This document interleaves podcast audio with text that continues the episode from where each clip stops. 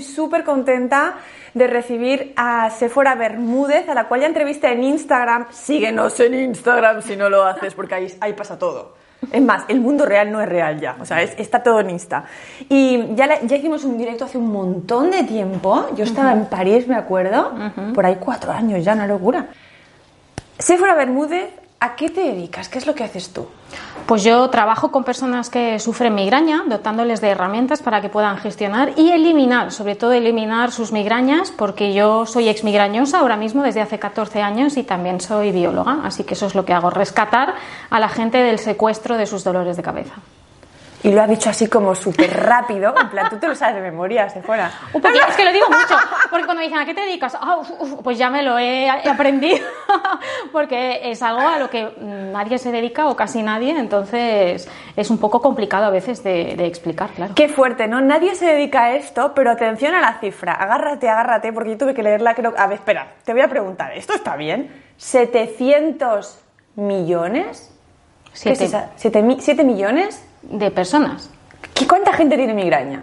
Ah, el 12% de la población. Ahora mismo no los he contado a todos. tú lo, lo pusiste tú en un post, creo que son 700 millones El de 12% personas. de la población, o sea, de cada 100 personas, pues unas do- 10, 15, pues sufren migraña, sí, cefaleas tensionales y unos dolores de cabeza muy mortificantes. Es sí. muy fuerte. Y la gente todavía ya tiene que explicar a qué se dedica. Imagínate, algo tan, tan, tan necesario. Incluso aquí abajo, hola Ana, si me estás viendo, la portera, que a veces me sigues, que yo lo sé ya. Ana, ¿qué tal? Ana, bueno, pues tiene su hijita que, que- que sufre migrañas. Hasta ahora, este, yo le vengo diciendo de ti. Y yo creo que cuando vea esta entrevista y ya la conozca, este, y encima la nombro, de bueno, va, voy a llevarla. Porque es que hasta los niños sufren esto. Bueno, a mí esto me ha dado la vida, porque el poder ayudar a un niño, por ejemplo, eh, trabajo, he trabajado con un niño de 5 años, 5 años y con un montón de migrañas, con dificultades para ir al colegio y, ahora no las sufren, ¿no? Niños de 10, 12 y en su caso la mejoría es muy rápida, porque en los niños la barrera consciente, subconsciente no está cerrada. Creen en ese mundo de fantasía, en todo su entorno, entonces todo lo que le digas se queda grabado. Por eso está muy incorrecto que le digas a un niño, es que eres tonto, porque se va a grabar en su disco duro y esa va a ser su creencia y lo que va a aplicar toda la vida y no va a estudiar porque es tonto, ¿no? Pues todo lo que le digas a un niño de que es un error del cerebro, que la migraña es una- un sistema de protección equivocada, etcétera, ellos lo cogen muy rápido y pueden cambiar eso y dejar de tener migrañas. Y te comentaba antes así fuera de cámaras que uno de las, mis clientes más mayores tiene 70 años y ahora es un exmigrañoso. Entonces yo haber podido trabajar con un niño de 5 años, yo pienso que si llega a los 70 años, que seguro que sí, pues le he ahorrado 65 años de migrañas, de dolor, de sufrimiento. Yo ya me puedo morir tranquila, ya lo digo. Habiendo podido ayudar a esos niños y también a los mayores, claro. Claro, porque lo fuerte es que, es que, es que lo tuyo es la leche. A ver, pero que me han salido, estabas hablando y me salieron un montón de preguntas, pero como no me gusta engancharme con mis pensamientos, ¿viste? Eso es muy interesante, porque no somos lo que pensamos, somos más que eso, entonces podemos observarnos. Una de las cosas buenas de escuchar bien es que tienes que olvidarte de lo que piensas. Entonces tú estás ahí y luego, claro, si eres periodista tienes que hacer preguntas un poco más complicado porque te cuelgas. Pero tú has estado, yo he estado presente al menos con Sephora y no me he llenado la cabeza. Eh, has dicho consciente, inconsciente, ese niño, ¿no? Que el tonto, que se le dice, que bla, bla, bla. Claro, es que normalmente lo que decíamos al principio, los adultos llegamos con muchas cosillas, entonces hay un perfil de adulto perfeccionista, porque de pequeño, ¿no? ¿Qué pasó ahí? Le debían decir... Y ese es el perfil que te llega más, más, más de persona con migraña. ¿Es eso? Sí, las personas con migraña tienen un perfil fotocopia, vamos, son personas PAS, personas de alta sensibilidad. ¿Qué quiere decir eso? Que procesan la información muy profundamente en cristiano, que le dan 200 vueltas a la cabeza, que estás ahí en la cama pensando run, run, run y no puedes dormir, que tus sentidos están muy desarrollados, escuchas lo que nadie escucha, te das cuenta de todo, una empatía muy grande, especialmente para el desfavorecido, los niños, los perritos. Yo ayer vi un vídeo de un gatito y ya no pude casi dormir, ese tipo de cosas, ¿no? ¿Qué pasa? Ay. Que eso te predispone a esos dolores de cabeza, ¿no? Es normal, si le das tantas vueltas a la cabeza llega un momento, ¿no? Que el cerebro se satura. Y efectivamente, mm, yo creo que de adultos, ¿no? Somos como somos porque nacemos con ciertas características, pero tenemos un disco duro, esta, mm, estas características, y nos las graban. Nuestra familia, nuestro colegio es como un ordenador. Y no somos así para siempre. Es una información que alguien ha grabado y tú esa información la puedes borrar, ajustar, regrabar con el paso del tiempo, que es la modificación de creencias y del inconsciente. ¿La podemos cambiar? Sí. Es lo que tú haces. Yo creo que al 100% no, que cuando naces tienes unas características, ¿no? Yo tengo mi buen dolor de cabeza dos al año, no migrañas, ¿no? Pero yo cuando pasa algo grave, pues me duele Pues la ahí. cabeza, pero antes me dolía cinco veces a la semana de migraña y ahora me duele dos veces al año con una cefalia tensional, que es otro, otra cosa Normal. diferente, ¿no? O sea que se puede. Sí, tanto. Y tú lo, lo- lo ayudas, parece que eso de tú lo haces como que casi una, una, una curandera. No, no. Tú ayudas a que la gente lo consiga. Exacto, yo enseño estas... Es que para dejar de tener migraña hay que dejar de hablar de migraña, hay que hablar de todo esto. Del control, del perfeccionismo, del preocuparte por los demás, del no decir no, del llevar tu mente al futuro. Todo esto es lo que te predispone a encender la migraña, porque la migraña es un mecanismo de protección para apartarte de eso que tu cerebro no le gusta y que considera peligroso. Un ejemplo, tienes una reunión de trabajo, estás toda la noche pensando y no quiero ir y me quiero morir y mi jefe, ¿y, y qué hace tu cerebro? Oye, eso no nos gusta, vamos a quitarnos de en medio. ¿Y ¿Cómo lo hace? Con síntomas, dolor de cabeza, bruxismo, mareos, dolor de tripa. Entra el sistema simpático, eh, se enciende y entra el modo peligro, alarma. Ahí hay un león que va a matarte. Es una reunión de trabajo, obviamente no vas a morir, ¿no? Pero el cerebro lo detecta como tal. Nuestra sociedad ha avanzado más rápido que nuestras capacidades cognitivas y está aún viviendo como en una cueva. Repite esa frase que es brutal. Es que ella habla bastante rapidillo, dice muchas cosas. Menos mal que esto está grabado y puedes volver a ponértelo yo también. Porque es que dices mucha información buena y la cuentas muy bien, pero claro, un poco rápido para pillarlo todo ahí. Este, mentes como la mía, no sé la tuya, por ahí ya todo lo has pillado. A ver, espera un momento. Vale, sí. Pregunta, también has dicho, has dicho otro tipo de síntomas, no solo migraña, has dicho bruxismo. ¿Bruxismo es un tipo de migraña? ¿Qué onda? No. La definición de migraña es un dolor de cabeza de un lado, hemicraneal, y es pulsátil, es como un martilleo, ¿no? Y te molesta la luz, el ruido, por ejemplo, yo si hubiera tenido migraña no hubiera podido estar aquí con los focos, Con las la luces, luz. etcétera. Y, pero el sistema de alarma activa unos síntomas eh, que vienen derivados del sistema de ataque o de lucha. Si aquí hubiera un león, yo tengo que pelearme con el león o salir corriendo. ¿Y eso cómo se prepara el cuerpo? Pues con tensión muscular, corta la digestión, eh, la pupila se dilata, todo eso para estar atento al león, ¿no? Pero estos mismos síntomas también se encienden frente a esa reunión estresante. Entonces te da diarrea, descomposición de estómago, bruxismo, dolor de tripa, todo eso con la intención de defenderte. Pero hoy en día tú no le das dos bofetadas al jefe o sales corriendo de la oficina a tres kilómetros. Te quedas ahí con toda la adrenalina, todo ese cortisol y obviamente tiene efectos físicos a medio plazo, por ejemplo. O sea, que alguien que, por ejemplo, tiene bruxismo también puede ir a verte. No es solo alguien. Es más, o sea, no es solo. Vamos a ver, vivir sin migraña. Hay que hacer otro libro, porque este es su libro. O sea, ¿se ve bien? Sí. Este, podríamos hacer ya otro volumen, el próximo. Te doy una idea para el próximo. O sea, ya no es vivir sin migraña, es activa tu parasimpático. Exacto, exacto. Activa tu calma. Chica, en mi curso. Exacto, exacto. Pero mira que como soy de generosa. Hazlo, haz tú algo así. Sí, sí, es que se podrían hacer. Es que en el fondo todo es lo mismo. Hay gente que se predispone a las contracturas, otra a los dolores de cabeza, otro a sufrir ansiedad, pero es lo mismo. Vivimos en un estado de alerta constante y ese estrés mantenido en el tiempo pues demuestra pues toda esta sintomatología, ¿no? Que tú también acompañas a, a eliminarla. Yo confío mucho en la persona. Ella tiene, yo creo que tú tienes unas herramientas mucho más concretas que viene de esto del doctor Goicochea, Arturo neuro, Goicoechea. neurogoicochea, yo iba a decir, neu- neuro, neurocochea. Bueno, es que es neurólogo. Es neurólogo. Él emitió la teoría de que la migraña es dolor sin daño. Hay dolor, pero no hay nada físico. Y a mí me gusta mucho compartir un caso clínico que él mostró, que es el caso de un operario de la construcción que pisó un clavo. Imagínate el drama. O sea, el zapato se le veía el clavo por el otro lugar, el hombre rabiando de dolor, hospital, urgencias. Le dolía tantísimo que le tuvieron que anestesiar, dormirlo para cortarle el zapato y valorar una posible cirugía. Y cuando le abrieron el zapato, ¡oh sorpresa!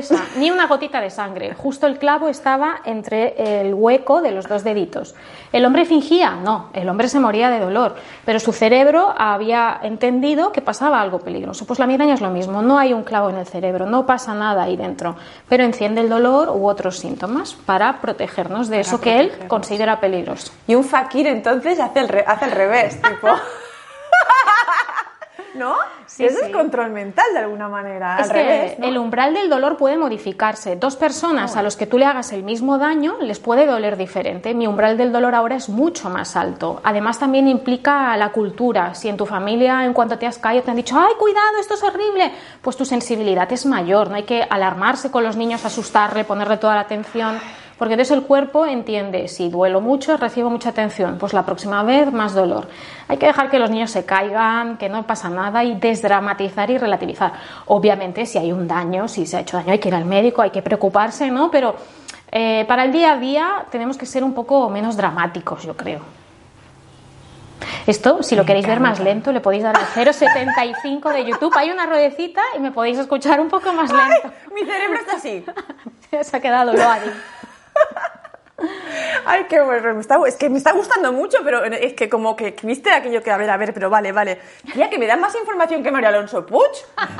Bueno, iré más despacito. No, no, no. Es que das, das información aparte, muy buena. Este, o sea, esto es súper importante. Creo que este mensaje hay que, que recalcarlo mucho. Para todo. El hecho de, de que seamos conscientes de cómo nosotros tenemos el filtro de percepción. O sea, cómo nosotros podemos, bueno, lo que tú has dicho, ¿no? Ya llevamos la carga de cómo nos han criado, pero cómo incluso en la crianza, ¿no? Lo que has dicho también. Pero cómo en nosotros está la percepción de cómo no solo percibimos el mundo, sino incluso el dolor, como acabas de decir. O sea, cuando ya el mundo me llega de alguna manera, ¿no? ¡Pum!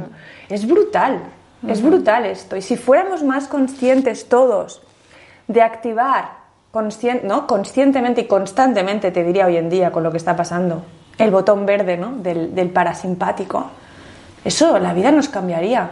O sea, y tú haces entrevistas con esos testimonios de gente a la que le ha cambiado la vida. ¿Puedes dar algún otro ejemplo, aparte del, del viejito, de... Sí, yo entrevisto a personas exmigrañosas, pero no solo que hayan trabajado conmigo, también hay personas que lo han conseguido solas e incluso leyendo solo mi blog, por ejemplo, ¿no? Gente de... Y el de- libro ni te cuento. Y con el libro también me escriben mucho. Eh, pues me viene a la mente Monse, eh, precisamente vive en mi barrio, y somos vecinas, pero nos vemos online, como está el tema, ¿no? Y ella ha tenido migraña 45 años de su vida y las tenía diarias. 365 días del año dolor, mañana, tarde y noche. Y ahora lleva, pues se acerca a los dos años de exmigrañosa. Y bueno, me decía, me emociona recordarlo porque me dice, mi madre me ha dado la vida, pero tú me la has devuelto, ¿no? Porque si no tienes migraña es muy difícil imaginarte, es como si yo te clavo un cuchillo en la cabeza y te digo, y ahora con todo ese dolor, ese mareo, ese malestar, Vive. vete a trabajar, haz la compra y al día siguiente otra vez, y otra vez, y otra vez. Y no solo, mm, bueno, pues también, por ejemplo, gente que vive con otro tipo de dolores, ¿no? Con fibromialgia, con cuando uno convive con el dolor, este, y no tienes dolor en algún momento, valoras la vida que ni te cuento. Tipo, hola chicos, aprovechemos cuando estamos bien, porque no es obvio, no es, no tiene que ser así siempre, o sea, y tendría que ser así siempre, pero no, no lo está, no está pasando. Es que, tío, ¿no te parece? quien está bien en una sociedad como en la que vivimos y actualmente con todo lo que está pasando, es que en realidad no, no puede estar bien. O sea, es alguien con superpoderes o alguien que no es nada sensible. Porque es lo que tú has dicho, si tú eres sensible, todo lo que está pasando nos afecta. Ujú. Yo recientemente también he tenido mis retos y mis dificultades y algo que he descubierto que yo ya indagué más, ¿no? pero que ahora lo he puesto a, a- a práctica es que yo me preocupo, pongo el foco sobre lo que yo tengo el control. Yo puedo meditar, yo puedo comer bien, yo puedo protegerme, yo puedo ventilar, ¿no? Puedo hacer lo que esté en mi mano, pero sobre aquello sobre lo que no tenga el control, lo tengo que soltar, porque es que si no genera una angustia, una ansiedad, porque ahora te voy a dar otra bomba. El cerebro no diferencia lo que recibe de los sentidos de lo que está procesando profundamente, es decir, Otra vez. Por favor, repitamos. El cerebro no diferencia. entre realidad y ficción imaginada. Ah, vale, sí. Vale, vale. Es decir, si yo te pongo un perro en esta mesa y tú lo miras, se encienden unas zonas del cerebro, pero si tú cierras los ojos y te imaginas un perro, se encienden las mismas zonas del cerebro. Es decir, que si tú recuerdas una discusión desagradable del pasado, que si tú te imaginas una crisis horrible en el futuro, para tu cerebro es real y va a encender los mismos mecanismos químicos que si fuera real. Así que imagínate las consecuencias químicas que tiene de estar siempre preocupado y pensando en aquello de lo que no tienes el control, es devastador. ¿Y la Monse, la Monse, tu vecina, qué, qué, qué hizo? Algunas cosillas, que, ¿cómo le cambió tanto la vida? O sea, ¿qué, qué? Porque si era constante, si era diario su dolor de cabeza, es que diariamente ella sentía y vivía el peligro. Exacto, pero ya muy nivel inconsciente, porque Claro. no... Voy a tener que toser. Dios. No sé si es la ventana. ¿Qué? El polen. No, el fresquito a lo mejor. Ay, Dios, que la resfrío encima, No, querido. no, no. Ahí. Ahí un poquillo. no pasa nada. Vale, que haga corriente. A ver si no es que nos vamos a poner encima. Vale. Vale, Eh, sigue, perdón. Cambió. Ella cambió como persona.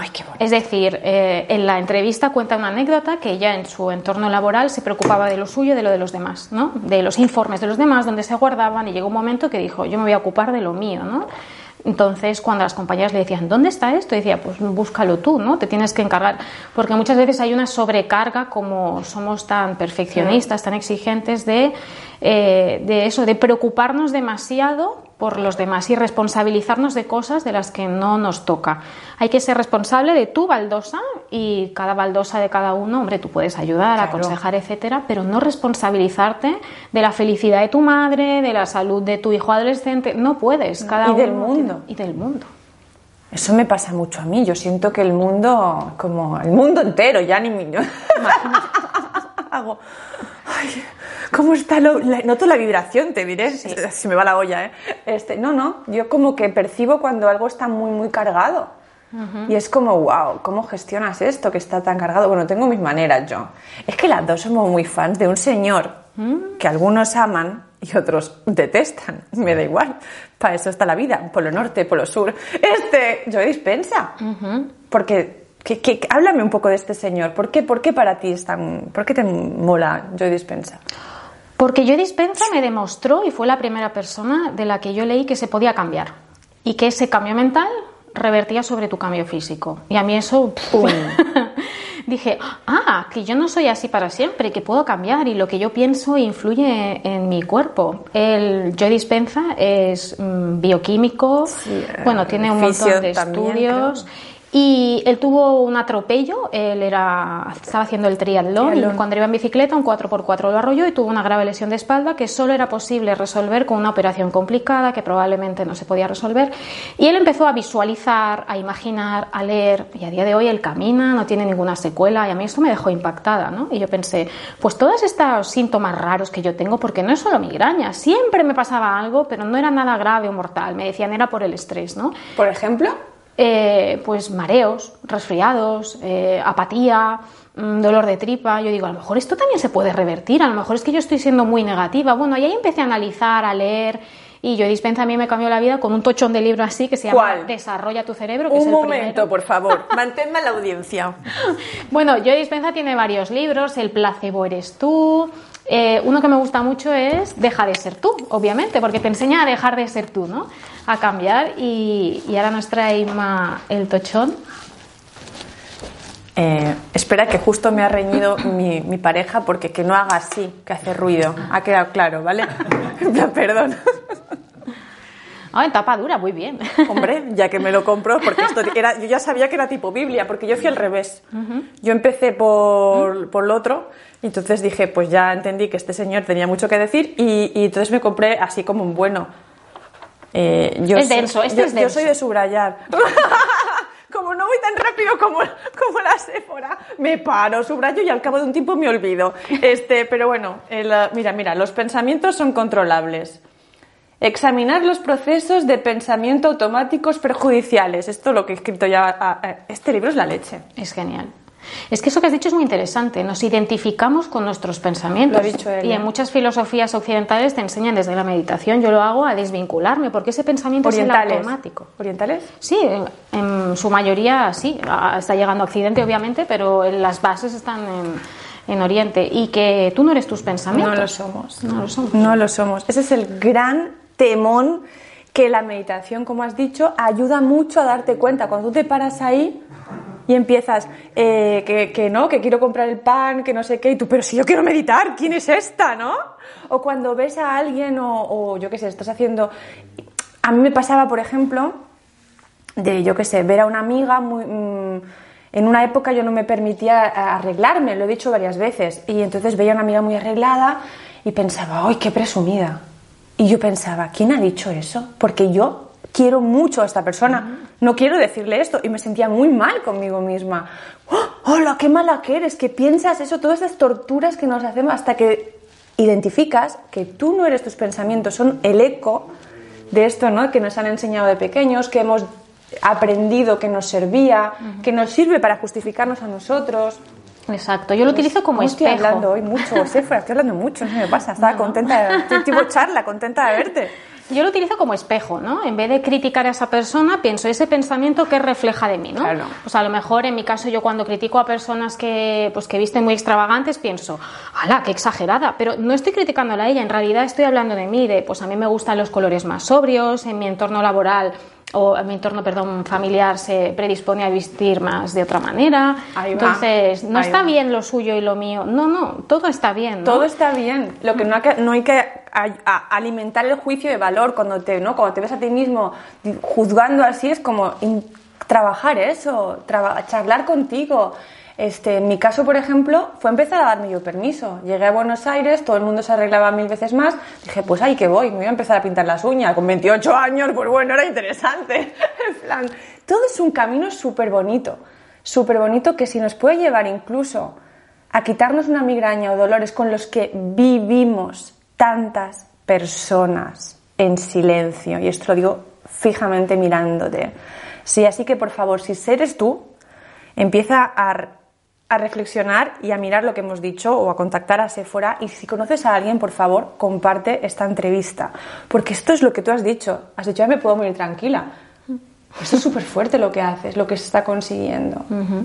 Eso que has dicho eh, de pensar sobre lo que estás pensando tiene un nombre, se llama metacognición. Metacognición. Pensar sobre lo que estás pensando. Cuando yo tenía migraña, mi vida era o blanco o negro, o me caes bien o no te soporto, o esto está bien o está tan mal. Ahora veo que hay muchos grises, entonces huir de esos extremismos, mm, relativizar de nuevo es lo que te permite estar en paz contigo mismo y con los demás y que no sea necesario que tu cerebro te tenga que proteger de nada. Así que a mí ahora todo, dentro de unos límites, tengo mis líneas rojas, ¿no?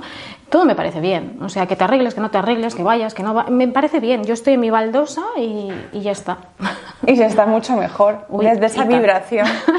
Pero fíjate que el exterior justamente está más polarizado que nunca. Mm, Bueno, que nunca. Yo creo que la historia es cíclica, ¿no? Volvemos a polarizarnos. Es como...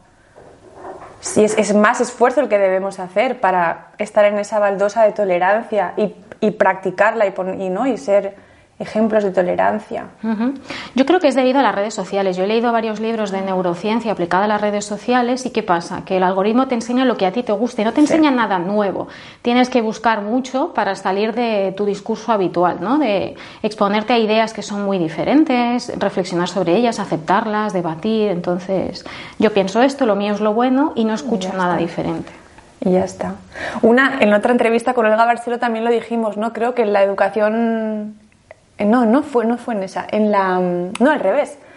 En la norteamericana, ¿no? En la escuela norteamericana se promueve mucho, en la que tú fuiste también, se promueve mucho eso. Eh, yo pienso una cosa, tú piensas otra, ¿vale? Es nuestra manera de pensar y en el hacemos debates al revés. O sea, wow, tienes, ¿no? tienes que buscar los argumentos para, para desde el otro. Eso es la leche como ejercicio Exacto. de tolerancia. Oye, una cosa, este, yo quería decir algo de este señor también, además, que este libro, este libro lo escribió tipo científicamente como para convencer a, a todo el mundo. El segundo que has dicho, ¿no? El, el segundo, que, que siempre me confundo. ¿El Deja- placebo eres tú? El placebo eres tú y luego deja de ser tú. Y ya el último ya dijo, a la caca, esto es lo que hay. Porque él cree mucho en casi aspectos un poco mágicos. Mm, yo los he experimentado, esos aspectos. Vale. Es algo que nunca he dicho, pero hay sincronías. Cuando tú te conectas de alguna manera, mm, por ejemplo, yo trabajaba en un hospital, pero quería ayudar a personas con migraña, ¿no? Pues yo el día que iba a dejar mi trabajo lo visualicé, lo imaginé. Y lo hacía todos los días, pero era algo que me salía de forma natural hasta que ese día llegó y salió exactamente como yo lo había imaginado, ¿no? Todo parte de un pensamiento, de la imaginación, de donde nosotros ponemos el foco. Que tú atraigas esa realidad a tu vida o que tú te acerques a ella, yo creo que no sé si vamos a tener respuesta en esta vida, pero está claro que algo hay. A mí me suceden cosas que digo, esto no puede ser casualidad. O sea, no puede ser. Hay algo más, ¿no? Está medido como nuestros pensamientos generan energía Mm, hay algo más. Eh, yo fui a un workshop de Joe Dispenza y tiene un aparato que se llama Sputnik que mide la energía de las habitaciones. Y después de la que las personas estuviéramos ahí, mil personas meditando, el Sputnik detecta energía cuando nosotros ya nos hemos ido.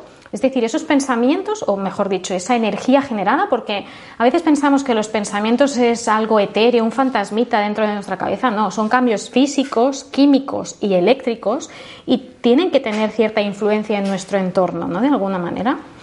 O sea que hay algo, hay algo ahí, ¿no? La conexión madre-hijo con una persona muy especial o eventos a veces cercanos a la muerte. Algo tiene que haber, si no la vida es muy triste, ¿no? Hay un misterio ahí que, que, podemos indagar. Está bueno, aparte que veníamos diciendo antes fuera de cámara que, mm, que se vienen momentos por ahí, económicamente se van a venir épocas duras, ¿no? Y hablábamos un poco también del tema de la fe, cuando todo alrededor se cae un poco, se derrumba, el tema de creer en algo más nos, nos sustenta. También lo hemos dicho por, por, por, el tema de cuando te pasa algo a un hijo, cuando le pasa, es uno de los de los dolores más grandes y decíamos, ¿cómo, ¿no? ¿Cómo, se, puede, ¿cómo se puede? Y decíamos, pues los que mejor lo llevan es la gente con fe, porque es que te quita peso eso, si no uno se siente solo, se siente con muy pocas herramientas, ¿sabes? Como ¿qué, ¿qué hago? Muy impotente. Creo que para el ser humano sentirse impotente es de lo peor. Claro, es sentir cierta compañía, ¿no? Una compañía que que puede ser Dios o puede ser todas las personas que han vivido en este mundo, ¿no? Pero algo tiene que haber porque estamos todos en el mismo bote. Entonces, eh, algo tiene que haber, algo que nos acompaña para lo bueno, para lo malo, pero yo me niego a creer que no hay absolutamente nada, ¿no? Parece ser que, que siempre hay algo que está ahí para nosotros, ¿no? yo creo que estamos viendo otra época. Porque es que los franceses, Nico, es que él es francés, por si no con ese racionalismo, ya está, estamos aburridos ya, o sea, yo es que ya me aburro. Ya fíjate, yo soy mucho como tú, pero bueno, tal vez no lo diga con tanta propiedad de lo, de lo científicamente comprobado, científicamente comprobado. Y llega un momento en el que digo, ¿sabes qué? Que te da igual. Que me da igual. es que ya no tengo tiempo. O sea, no voy a esperar a que la neurociencia llegue a... Porque ahora ya están diciendo que los traumas se están en los músculos. Sí, ya lo dicen. Se quedan en los órganos. Sí. Y pasan de generación en generación. Ah, si una, ah. por ejemplo, si una abuela eh, pasa hambre, su nieta va a tener la capacidad de retener más grasa, sus células, porque hace dos generaciones pasaron hambre. Es decir, que sí que hay cierta reverberación. Mira, te voy a contar una anécdota de esas que dice sincronía rara, ¿no? Cuando yo fui madre, mi madre estaba cuidando de mi hijo, su nieto, y yo estaba trabajando y yo no soporto los plátanos, ¿vale? Por aquel entonces no los soportaba. Y, me pedía el cuerpo comprar plátanos y digo, pero si no me gustan, ¿para qué voy a comprar plátanos? Yo en mi oficina digo, un momento que voy a comprar, no lo sé, compré plátanos. Llego a casa, digo, tomar plátanos plátanos. No, no dije nada. Llegué a casa, dejé la bolsa en la cocina y me dice mi madre, eh, tu hijo está malito de la tripa y solo quiere plátanos. Aguántale un momento que voy a bajar a comprar. Y digo, no, he traído plátanos. ¿Por qué los compré? Son cosas de esas que dices, algo hay. Había una conexión ahí madre-hijo que me dijo, mamá, tráeme plátanos, ¿no? Científicamente. Mm, ya lo dirán algún día. algún día dirán algo. Me cachis la mar, que tanto dogma, ni que ocho cuartos. Por cierto, eh, que el feminismo ahora está muy en auge y yo digo que hay una parte del feminismo que, de la que no se habla tanto y de la que yo me siento muy, muy ahí. Ahí sí que me siento muy. Es reivindicar la intuición femenina, que es lo que acabas de decir. La sabiduría femenina, no tanto el conocimiento sino algo muchísimo más elevado que no sabemos de dónde viene. Este es un poquito ¿no? lo, que, lo, que, lo que acabas de decir. Y, no sé por qué estamos ya hablando de esto, venimos hablando de migraña, pero sí, sí que, porque seguro, bueno, si eres mujer, a lo mejor, si eres hombre también puedes tener intuiciones, pero si eres mujer seguro que tú intuyes que la séfora, eh, la séfora, estamos aquí en Cataluña, los, los las, se usa mucho, eh, tiene mucha verdad, seguro que intuyes que puede servirle a alguien y vuelvo a repetir, comparte esta entrevista. Este mensaje es algo que nunca digo, ¿a que no, Nico? Nunca digo cada dos por tres, comparte esta entrevista. Y como me dejo llevar por mi intuición, me sale decir mucho, compártela. porque sé que hay mucha gente que está sufriendo y que es reversible. Vamos a hablar un poquito antes de terminar de, cosas para que como más concretas, que ya nos hemos ido ya a la, fe, a, la, a todo, a todo lo... Pues me callo ya porque se ve que Nico tiene la pregunta, la pregunta de Nico que últimamente está saliendo, aunque no es el orden de las entrevistas, se fuera, pero bueno. Eh, voy a volver luego, ¿no? Entras tú y luego vuelvo para despedir. Se fuera, te dejo con, con mi pareja, es muy majo, no, tranquilo, confío en él. Confío. Ahí va. ¿Qué tal? Encantada. Bueno, súper contento de escuchar esta entrevista apasionante. Me gustó mucho todo lo que pudiste decir y, y me pregunté, porque visiblemente las migrañas y otras cosas que te pueden pasar, ¿no? síntomas de enfermedades y todo, vienen del estrés. Es lo que entendí, ¿no? bien. Y, y, este estrés ahora estamos en un momento donde está altísimo porque por tu situación económica, tu, la salud de, tus, de, de, la gente que quieres, eh, de, de, las noticias y de todo esto. ¿Y qué truco vos podrías dar a, a la gente que, no, que, nos escucha y que nos mira eh, para poder bajar ese, este estrés y bajar estos síntomas ¿no? de, de, enfermedades o de migrañas. Uh -huh. Más que el estrés causa la migraña, como gestionamos el uno nos causa estrés y este no puede llevar de migraña. Pues tenemos que aprender de algo que está en la mayoría de casas de las personas que nos están escuchando, que son los animales, ¿no? Yo tengo dos perros y los perros eh, no se estresan, ¿no? Se empiezan a pensar, ay, ayer me mordí con el perro del vecino y me han puesto una comida que no me gusta. Su neocórtex es muy finito, ¿no? Y no van tanto al futuro ni al pasado. Entonces, yo propongo que dentro de las posibilidades de los que nos estén escuchando, centren su atención en lo que están haciendo. Y un truco para agilizar eso es hacer algo a cámara lenta. Por ejemplo, decidir atarte los cordones lo más despacio que puedas. Entonces esto frena directamente el sistema nervioso, ¿no? Intentar emular a nuestros perritos y no llevar la mente tan repetidamente al futuro y al pasado, intentando eh, centrar la atención en los oídos, en la vista, en nuestro entorno o haciendo las cosas muy muy despacio. Eso deja de poner nervioso al sistema nervioso imaginando todas las posibilidades y generando esta ansiedad, porque la ansiedad es el exceso de pensamientos de futuro con una connotación negativa. Entonces, si dejamos de ir al futuro y venimos al presente, pues eso se reduce. Obviamente también hay que preocuparse y pensar en cosas, pero no toda la jornada. Puedes dedicarle un tiempecito al día. Ahora, justamente a mí, en mi caso, lo que me pasa es esto de la reflexión del futuro, de la preocupación, de cosas negativas que puedes proyectar, es a la noche. Y ahí no tengo zapatillas. claro. Y, y, y, está negro y no hay nada, estás en la cama, los ojos abiertos, pensando y repensando en todas estas cosas negativas. ¿Qué propones ahí? Pues la respiración profunda es la manera más fácil de cortar la actividad del sistema reptiliano, de la parte de aquí atrás del cerebro. Entonces, haciendo respiraciones profundas le estás diciendo a tu cuerpo y a tu mente que no hay peligro, porque si viene un león tú no respiras relajado, respiras acelerado, ¿no? Traer tu mente al presente, pues qué oscuridad, qué nota mi piel, cómo estoy respirando, eso también lo puedes hacer. Y intentando modificar esos pensamientos, ¿no? Entonces, siempre tenemos que decir, es que no tengo que ponerme nervioso, es que no tengo que hacer esto, y nuestro cerebro interpreta qué es lo que tiene que hacer, porque no entiende la negativa. Entonces decir, estoy tranquilo, voy a dormir pronto, qué relajado estoy, darle la orden a nuestro cerebro. Así que respiración, centrarte en el presente y dar una orden con una orden positiva de lo que tú quieres que tu cerebro haga, que tu cerebro haga. Bueno, genial, muchas gracias. Gracias a ti. Voy a aplicarlos ya. A, a respirar, a respirar. Y, y Lima vuelve para terminar la ah, Así no me despiertas. Porque me despierta, claro, se pone a leer. A mover. Se pone a leer, se mueve. Este, qué bueno, ¿eh? Qué bueno el ejercicio. Qué bueno el ejercicio, claro que sí. Este, viste cómo somos, ¿no? Nos compensamos. Eres muchísimo más práctico. Yo me he ido a la, galaxia con Sephora, él me la ha traído y nos ha traído un ejercicio práctico para llevar a cabo. Bueno, mi marido es el opuesto a mí y las personas que tienen migraña, sus maridos suelen ser que en vez de sangre tienen horchata. Mi marido enciende el agua de los macarrones y se sienta a esperar que hierva. Y yo, mientras esa agua se calienta, hago tres lavaduras, subo, bajo, grabo.